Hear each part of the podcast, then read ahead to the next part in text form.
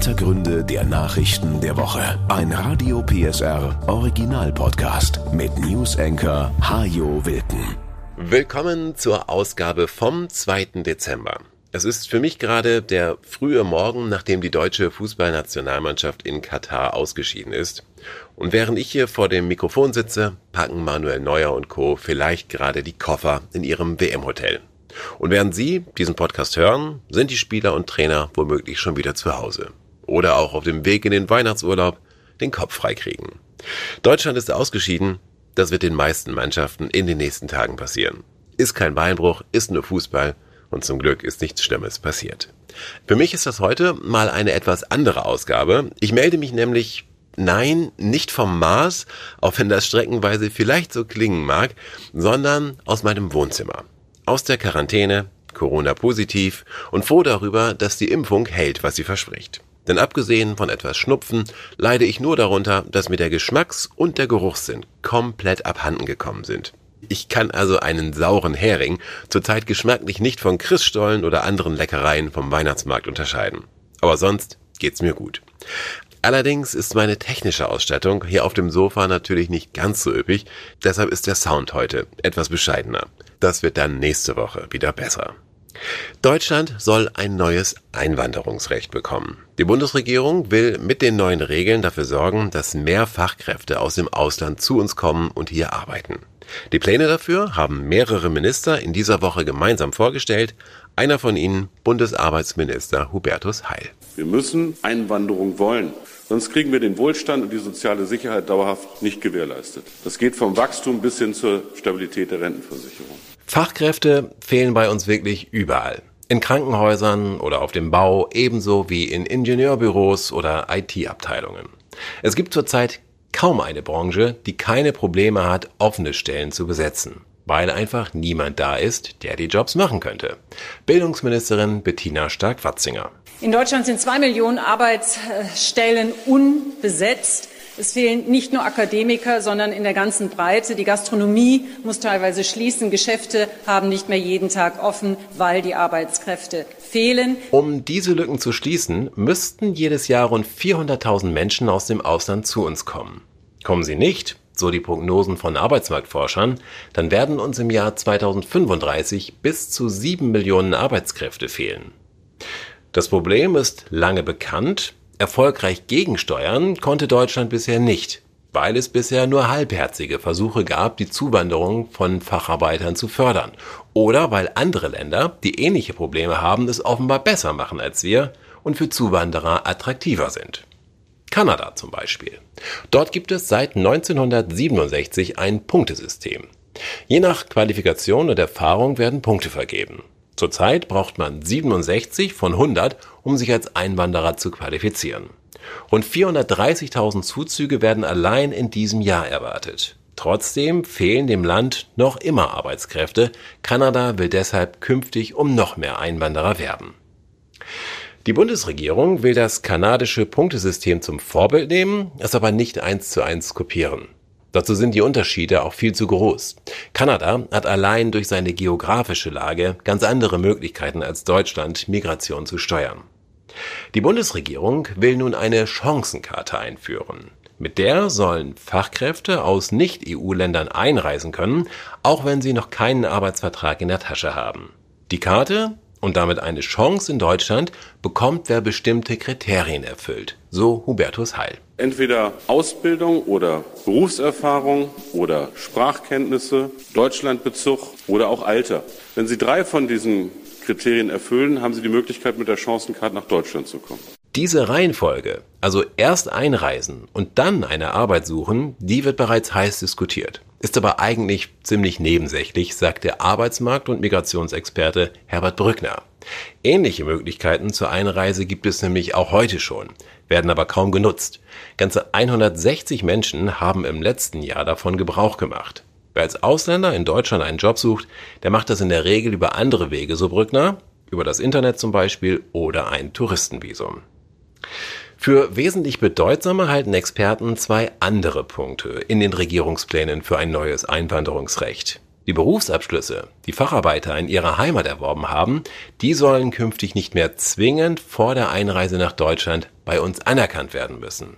Das ist nämlich eine viel zu große Hürde. Das duale Ausbildungssystem, das wir in Deutschland haben, das ist nicht sonderlich verbreitet auf der Welt. Für einen Facharbeiter aus dem Ausland ist es deshalb oft unmöglich, einen gleichwertigen Abschluss vorzuweisen. Er kann trotzdem die gleichen Fähigkeiten haben wie ein Facharbeiter, der in Deutschland ausgebildet wurde. Noch einmal Bildungsministerin Stark-Watzinger. Die Anerkennung, sie wird zukünftig auch noch eine ganz große Rolle spielen, aber sie muss schneller werden und sie muss einfacher werden. Und in Berufen, die nicht reglementiert sind, wird in Zukunft auch die Zuwanderung möglich sein in den Arbeitsmarkt ohne vorherige Anerkennung. Damit sollen ausländische Fachkräfte künftig auch in Berufen arbeiten können, die mit ihrer Qualifikation nichts oder nur wenig zu tun haben. Die Arbeitswelt ist schließlich ständig im Wandel. Zehntausend Berufe gibt es in Deutschland und wer als Maurer zu uns kommt, soll die Chance haben, auch im Innenausbau arbeiten zu können oder eben in ganz anderen Bereichen, wenn er es denn kann. Sprachkenntnisse sind grundsätzlich wichtig für eine gute Integration aber zunächst einmal zweitrangig für den beruflichen Staat in Deutschland. Deutsch ist nun mal keine Allerweltssprache, so Hubertus Heil. Und wenn wir weiterhin erwarten, dass die Fachkräfte, die wir unbedingt haben wollen, auch schon gute Sprachkenntnisse mitbringen, dann werden nicht viele kommen. Es gibt nur 100 Millionen Menschen auf der Welt, die die deutsche Sprache sprechen. 80 Millionen wohnen schon bei uns, ein paar in Österreich, ein paar in der Schweiz. Ich will damit sagen, dass wir im Verhältnis zu anderen klassischen Einwanderungsländern, die angelsächsisch geprägt sind in der Sprache, Spanisch oder Französisch, schon einen Wettbewerbsnachteil haben. Der deutschen Wirtschaft ist es zunächst einmal relativ egal, welche Sprache jemand spricht, der eine Maschine bedient, zusammenbaut oder repariert, solange er seine Arbeit gut erledigt. Nach drei, vier Jahren das hat die Vergangenheit gezeigt, können die meisten Zuwanderer dann ohnehin gut Deutsch. Wir wissen, dass Sprache für Integration ganz, ganz wichtig ist. Aber wir wissen auch bei IT-Fachkräften beispielsweise, dass es nicht sofort notwendig ist, dass die Deutsch sprechen. Die sprechen meistens Englisch. Und im Wissenschaftsbereich ist das, glaube ich, auch in vielen Bereichen so. Es gibt breite Unterstützung für die Pläne der Regierung. Bei der Bundesagentur für Arbeit etwa heißt es, selbst wenn wir alle Potenziale nutzen, die wir in Deutschland haben, das heißt, selbst wenn alle Arbeitslosen Arbeit finden, wenn mehr Frauen die Möglichkeit bekommen, Vollzeit zu arbeiten, wenn Ältere doch noch ein, zwei Jahre dranhängen, ehe sie in Rente gehen, dann werden wir ohne Fach- und Arbeitskräfte aus dem Ausland nicht zurechtkommen. Auch bei der IG Metall und bei Wirtschaftsverbänden heißt es, es ist höchste Zeit, das Thema anzupacken und ein modernes Einwanderungsrecht zu schaffen. Handwerkspräsident Hans-Peter Wollseifer fordert zudem mehr Anstrengungen im Ausland selbst. Die deutschen Botschaften müssen Visa schneller vergeben, sagt er. Und die Ausländerbehörden, die müssen Welcome Center werden. Deutschland hat derzeit einfach nicht den besten Ruf als Einwanderungsland, so Wollseifer. Wir können also nicht darauf hoffen, dass uns die Fach- und Arbeitskräfte die Bude einrennen. Wir müssen ihnen schon etwas bieten. Noch einmal Bundesarbeitsminister Hubertus Heil. Es ist eine Aufgabe der Wirtschaft und des Staates gemeinsam und unserer Gesellschaft, dafür zu sorgen, dass wir ein offenes Land sind für helfende Hände und kluge Köpfe. Es ist in unserem eigenen Interesse, dass wir das hinkriegen. CDU-Chef Merz geht das zu schnell. Er kritisiert unter anderem, dass wir die Potenziale, die es heute schon gibt, nicht ausschöpfen. Fachkräfte aus anderen EU-Ländern kommen nicht zu uns, weil die Bedingungen in Deutschland nicht gut genug sind, sagt er und meint damit Bürokratie und hohe Steuern.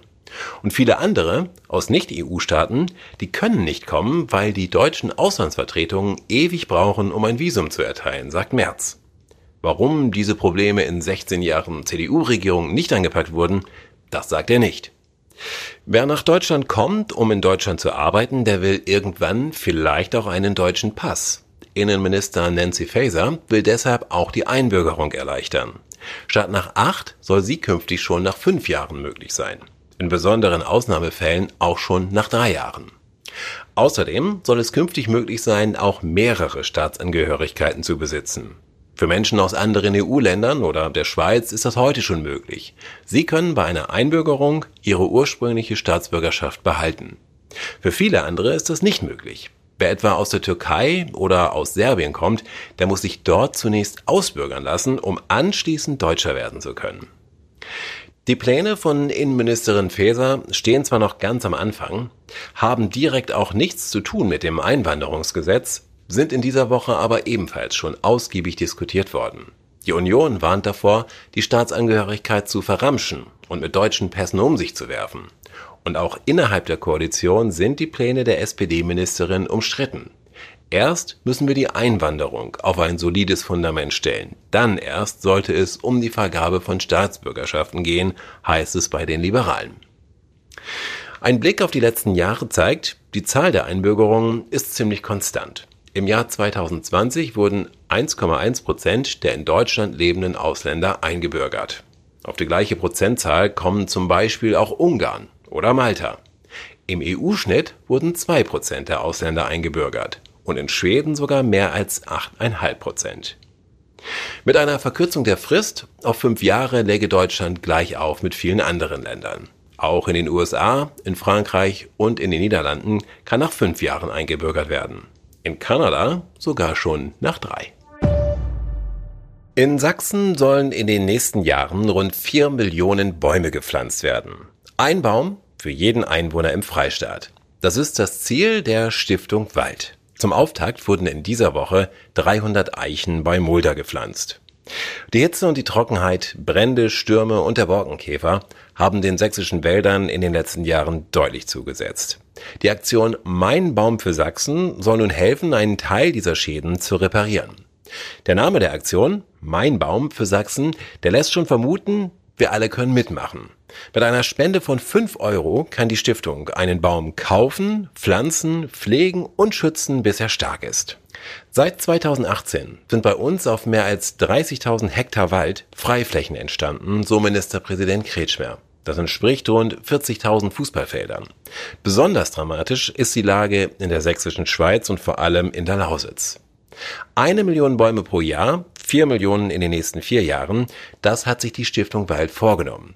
Und sie sucht nun Menschen, die diese Waldmeisterschaft mit kleineren oder auch größeren Beträgen unterstützen. Wie gesagt, mit fünf Euro sind Sie schon dabei, dann wird Ihr Baum für Sachsen gepflanzt. Spenden können Sie online und Sie schützen damit das Klima, den Lebensraum tausender Tiere und Sie sorgen dafür, dass wir auch in einigen Jahrzehnten noch durch sächsische Wälder wandern können.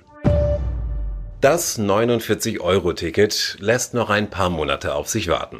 Es kommt nun doch nicht zum Jahreswechsel, wie Bundesverkehrsminister Volker Wissing sich das gewünscht hatte, sondern voraussichtlich erst zum 1. April. Vorher ist das organisatorisch nicht zu schaffen, heißt es bei den Verkehrsunternehmen, die zudem die Sorge haben, mit dem Ticket erhebliche Verluste einzufahren. Sachsens Verkehrsminister Martin Dulich. Es ist ein massiver Eingriff in die Tarifstruktur von Verkehrsunternehmen und das muss sauber ausgerechnet werden, es muss auch sauber geklärt werden, wie Finanzierungsströme sind, wie die Verteilung ist und deshalb geht hier wirklich Gründlichkeit vor, denn am Schluss wollen wir nicht noch unser Verkehrsunternehmen gefährden, dadurch, dass es nicht solide gerechnet ist. Drei Milliarden Euro stellen Bund und Länder für den Start des Deutschlandtickets zur Verfügung. Geld, das schneller als geplant verbraucht sein könnte. Nach einer Branchenschätzung könnte das Ticket bis zu 4,7 Milliarden Euro kosten. Die Länder haben schon angeboten, die Hälfte der Mehrkosten zu übernehmen, sie erwarten das aber auch vom Bund, und der hält sich noch bedeckt. Bund und Länder vertändeln damit weiter wertvolle Zeit beim wichtigsten Verkehrsprojekt der vergangenen Jahre, heißt es bei Greenpeace. Dass viele Menschen auf das Ticket warten, das zeigen aktuelle Umfragen. Demnach könnte sich die Zahl der ÖPNV-Abos nahezu verdoppeln, wenn das Ticket denn tatsächlich irgendwann mal zu haben sein wird. Denn dass es nun zum 1. April klappt, ist keineswegs sicher. Oliver Wolf vom Verband Deutscher Verkehrsunternehmen sagt, ÖPNV-Tarife müssen in Deutschland genehmigt werden. Allein die Tatsache, dass das 49-Euro-Ticket monatlich gekündigt werden kann, führt aber zu erheblichen Einnahmerisiken. Und keine Behörde, so Wolf, wird einen Tarif genehmigen, dessen Finanzierung nur zum Teil geregelt ist. Am Mittwoch gab es Razzien in ganz Deutschland. Die Ermittler hatten Menschen im Visier, die zuvor durch Hasspostings im Internet aufgefallen waren. Auch in Sachsen hat das LKA neun Wohnungen durchsucht. Sprecher Kai Anders. Wir haben eine Vielzahl von Rechnertechnik und Speichermedien gesichert. Auch Zufallsfunde wie Pyrotechnik, Teleskopschlagstöcke oder strafbare Devotionalien. In einem besonderen Fall im Bereich Zwickau haben in der Wohnung Gewehre, auch eine Menge an Pistolen und Waffenteile und Munition sichergestellt. Vier Gewehre, neun Pistolen, Waffenteile, Munition, Bajonette und Wurfsterne fanden die Beamten in der Wohnung. Dazu Hitlerbilder und eine Hakenkreuzfahne, die zuvor schon in den Postings des Mannes zu sehen war. Kein Einzelfall, gerade Menschen aus der rechten Szene versuchen immer wieder, andere Menschen auch online einzuschüchtern. Wir haben festgestellt, dass die SaaS-Kriminalität im Internet überwiegend als rechtsmotiviert einzustufen ist. Gegenstand der Verfahren ist sehr häufig entweder der Verdacht der üblen Nachrede, das Verwenden von Kennzeichen verfassungswidriger Organisationen, Volksverhetzung, Bedrohung, Beleidigung oder Verstöße gegen das Waffengesetz. Bundesweit sind die Ermittler am Mittwoch in 14 Bundesländern gegen strafbare Hasspostings im Internet vorgegangen. Der Aktionstag hat aber noch ein zweites Ziel. Er soll die Bevölkerung für solche Postings in sozialen Netzwerken sensibilisieren, so Kai Anders. Wer im Internet auf Hasspostings stößt, der sollte halt nicht wegschauen, sondern den entsprechenden Urheber mit seinen beleidigten Aussagen bei der Polizei melden. Außerdem kann man Hasskommentare auch direkt an die Seitenbetreiber melden. Die sind gesetzlich verpflichtet, rechtswidrige Inhalte zu löschen. Gerade wenn unterschiedliche Nutzer einen Fall melden, dann geschieht das meist auch relativ schnell. Zudem ist es immer gut, Screenshots von den Kommentaren und dem Profil des Nutzers zu machen, um die Entgleisungen später nachweisen zu können. Wer will, der kann natürlich auch freundlich, aber bestimmt auf Hasskommentare reagieren. Dabei, sagen Experten, geht es überhaupt nicht darum, die Hater zu überzeugen, sondern vielmehr darum, für stille, oft zweifelnde Mitleser ein Zeichen zu setzen. Zum Schluss noch eine Erfolgsmeldung aus Wissenschaft und Forschung. Kanadische Wissenschaftler haben vor einigen Tagen einen spektakulären Durchbruch verkündet. Sie haben das perfekte Urinal entwickelt. Also ein Pissoir, bei dem nichts auf den Boden spritzt oder gar auf die Hose. Oder fast nichts. Ich habe ein bisschen recherchiert zu dem Thema und bin erstaunt. Zum einen darüber, dass das Problem offenbar gar nicht so einfach zu lösen war. Denn es wird schon sehr lange daran geforscht. Ich habe uralte Artikel dazu gefunden. Und erstaunlich auch, dass Männer überhaupt so viel Zeit investieren, um zu erforschen, wie sich ein paar Spritzer vermeiden lassen. Mann könnte sich, wie Frau auch, schließlich auch einfach hinsetzen auf einer herkömmlichen Toilette. Das Problem mit den Spritzern wäre dann in 0, nix gelöst. Das Urinal hätte sich damit allerdings auch erledigt. Und das wäre natürlich schade, denn es hat ja durchaus seine Vorteile. Es braucht wenig Platz, wenig Wasser und es geht einfach schneller. Deshalb gibt es ja auch fast nie eine Wartestange vor dem Männerklo. Und die Zeit, die Männer dadurch einsparen, dass sie sich ohne längeres Anstehen erleichtern können, die können sie natürlich auch prima einsetzen, um das perfekte Urinal zu entwickeln. Ist ja nun auch gelungen. Das neue Urinal ist relativ schmal und sehr lang.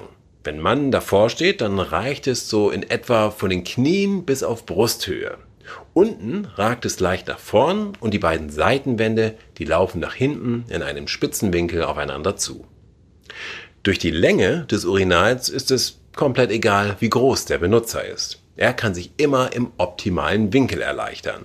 Und das sind 30 Grad oder weniger. Abgeguckt haben sich die Forscher das übrigens, wie so oft in der Natur. Hunde heben ihr Bein an einem Baum oder einer Straßenlaterne instinktiv auch immer um ungefähr 30 Grad und machen sich selbst dabei nur minimal nass. Beim Urinal hingegen, also den herkömmlichen, da werden kleine Tröpfchen bis zu 40 Zentimeter zurückgeworfen. Seitlich können sie sogar weit mehr als einen Meter fliegen. Auf öffentlichen Toiletten also locker bis zum Nebenmann. Die Forscher haben sich deshalb den Hund und die Laterne zum Vorbild genommen. Sie haben Computersimulationen erstellt, mit maschinell erzeugten Wasserstrahlen experimentiert und schließlich die Form des Urinals so angepasst, dass kaum noch etwas daneben geht. Einen Winkel von 30 Grad oder weniger kriegt man übrigens am besten hin, indem man sich auf sein Gehör verlässt. Je lautloser man sich erleichtert, desto besser ist in der Regel der Winkel. Es heißt ja nicht umsonst stilles Örtchen. Etwas schade ist natürlich, mit dem Urinal der Zukunft wird es ein bisschen langweiliger auf dem Männerklo.